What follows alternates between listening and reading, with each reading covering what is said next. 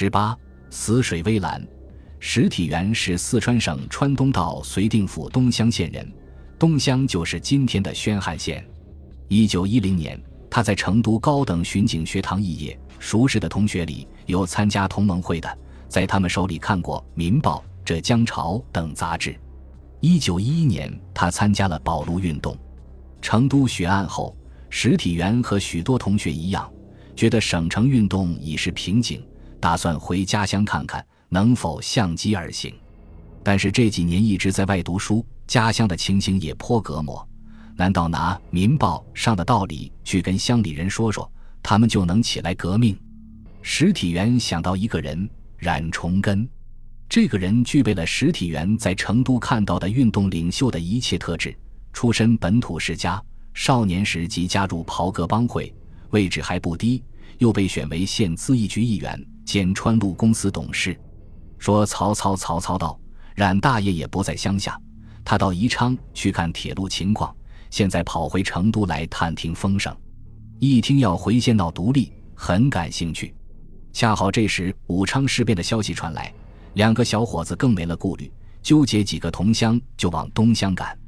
沿途打听情况，发现夏东各县只有万县有巡防军一标，这就意味着在东乡独立基本不会有官方干涉。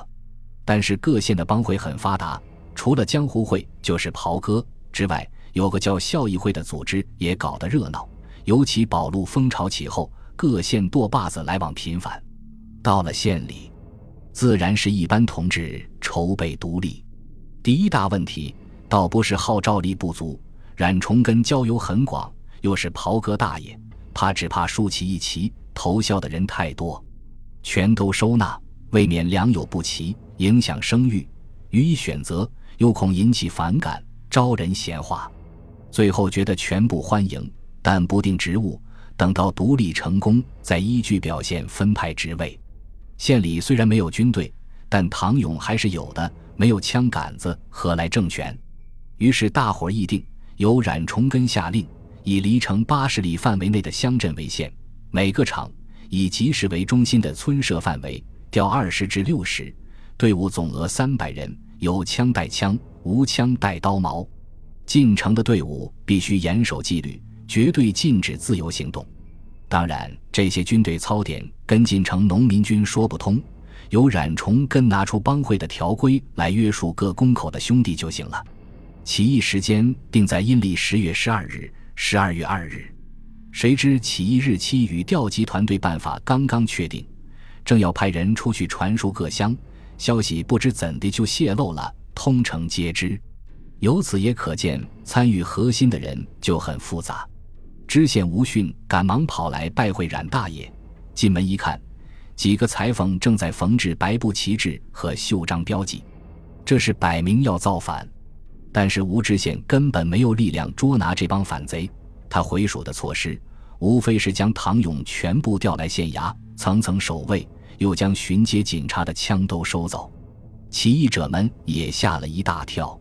虽说县里防卫力量不强，但也不能亮名牌来打吧？就算亮名牌来打，也不能连什么时间出牌都让对手一清二楚吧？马上决定提前两天起义，飞速传达各厂。石体元在省城是见识过赵志泰的手段的，很怕吴知县有样学样，建议立即去找景佐李树滋要县城四门的钥匙。这是本来之前就已经沟通的差不多了。不过李景佐胆子小，交出钥匙就溜回家中闭门不出，管你牛打死马，马打死牛。大家都认为吴知县不敢抵抗，所以消息走漏也不甚畏惧。后来才知道，吴知县是有想法的，他也想学赵志台搞个诱捕，擒贼先擒王。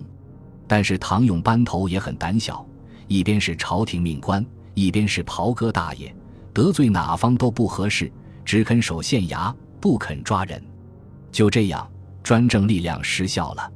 十一月三十日清晨，起义者派人把文昌宫打扫干净，布置整齐。冉崇跟冉大爷派人去接收警察，警佐不在，警察们就跟倒来人跑来维持秩序。十点，起义大会开始，警察站岗巡逻，还帮着四处张贴告示，挨门挨户通知居民悬挂白旗。晓得的晓得是在起义，不晓得的还以为知县大人搞国服。听说宣统皇帝被急了命，翘辫子了的吗？开了会，宣布独立。冉大爷再派两位有身份的绅士，一位是在大义当教育的本家冉仁瑞，一位是当过县实学的景昌运当代表，去县衙劝告吴知县交出印信当卷，全部唐勇缴上枪械，保证吴知县全家安全。吴知县也说不出啥子来，同意了。只是要求冉大爷雇船送他一家到遂定府，冉大爷说要得，于是定盘。问题出在送吴家人上船时，正好碰到各厂团队开进城。吴迅是个贪官，平日农民对他恨之入骨，一听说要打县城捉贪官，个个都很踊跃。哪晓得跑来看到贪官上船要走，而且还是大箱小笼的，当时哗然。他们不晓得是冉大爷吩咐同意的，以为是吴知县私逃，立刻排成一排，持枪瞄准。后来的团队一看这阵仗，更加兴奋，一声令下，家案都是一支支后膛枪、大刀、红缨枪，指着那艘还没装完货的大船。整到这步田地，冉大爷也不好意思再让吴知县顺利离开，马上派人把吴迅带回文昌宫审讯，他自己不便出尔反尔。就找了个绅士代审，并让各厂团队领队观审。审讯一开，就成了批斗大会，不断有人跳出来隶属吴迅贪污公款、欺压良善的劣迹，搞得最后连主持审讯的罗申良都觉得这个贪官放不得，于是当即宣布收监。各厂团队欢声雷动。另一桩意外是征收局吴局长的儿子，以为进城的普光寺团队要危害他家，拿着手枪就射。惹动团丁怒火，反而冲进吴家，把东西抢了个七七八八。冉大爷闻讯，连忙阻止，并让吴局长一家住进了文昌宫。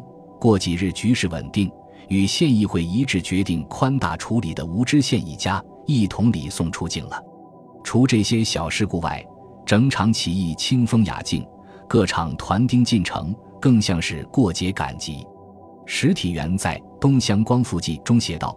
起义那天，城内居民没有一人搬家或关门，大小商店没有停业，饮食茶酒店营业更好。县衙时房文册无损，监所人犯毫无异状，苍老无恙，良策完好。只有学堂停了两天课，警察停了一天岗，市面现象丝毫未变。就连距城较远的厂市和农村也都秩序如常，风和不惊，不特没有聚众抢劫情事。及小小的偷盗事件亦含有文件，这么良好的治安程度，几个从省城归来的学生哥也万想不到。他们封缴了县印，派人送往重庆军政府，东乡的独立就这么完成了。有意思的是，这场起义中的领导人一个同盟会员都没有。关于光复的意义，只在刊物上看到过一些；关于施政纲领和组织机构，脑筋中纯是一片白纸。好在前线失学景昌运定有《申报》，那上面详细记载着武汉军政府的组织结构，他们才知道东乡光复后，领导机构该叫军政分府，首领称参督，冉大爷就当了参督兼民军司令。再往下的组织架构，《申报》上也没有了，只好仿着武汉军政府的模样，设什么部什么部，也不设部长，也没有官阶，参加光复的人分到哪个部。就叫某某部员，杂事谁碰上谁做，大事呢？冉大爷跟几名核心成员讨论决定。实体元是巡警学堂毕业的，就负责审批案件。有个姓王的，是从前冉大爷开的盐号伙计，很得冉大爷信任，就掌管财政，提供申报的景昌运自然分管交际参谋，职责派定。就在独立后两天，又开了个全县代表大会，新的政府便运作起来。东乡出产烟土，在川东各县中还算富裕，但冉大爷很讲义气，表示要廉洁奉公，提倡不请客、不送礼、不应酬，政府人员革除烟毒恶习。冉大爷自己只拿五十元一月的薪水，其他办事人员少则十元，多也只有三十元。这种运作方式一直延续到蜀军政府派人颁下地方组织条例，军事部分为军谋、军政。军需、军书四处，政治部分为行政、财政、司法、学务四科，参都改成县知事。政府部门整齐多了，人员增衍，花费也就上去了。一个政法科长每月也不止五十元薪水。一九一二年八月，冉崇根奉令调成口县知事，石体元也早在二月便往重庆地方议会联合会当代表去了。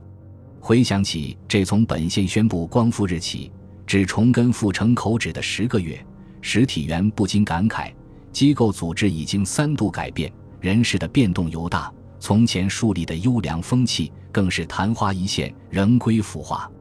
东乡县的光复，搞的是袍哥革命，社会秩序变动极小。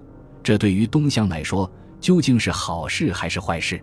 冉大爷之下，优良风气维持了十个月之久，换个人会不会急速腐化？要是外来的同盟会员领导起义，新造一批功臣官僚，又将如何？东乡虽小。或许可以遇大。本集播放完毕，感谢您的收听，喜欢请订阅加关注，主页有更多精彩内容。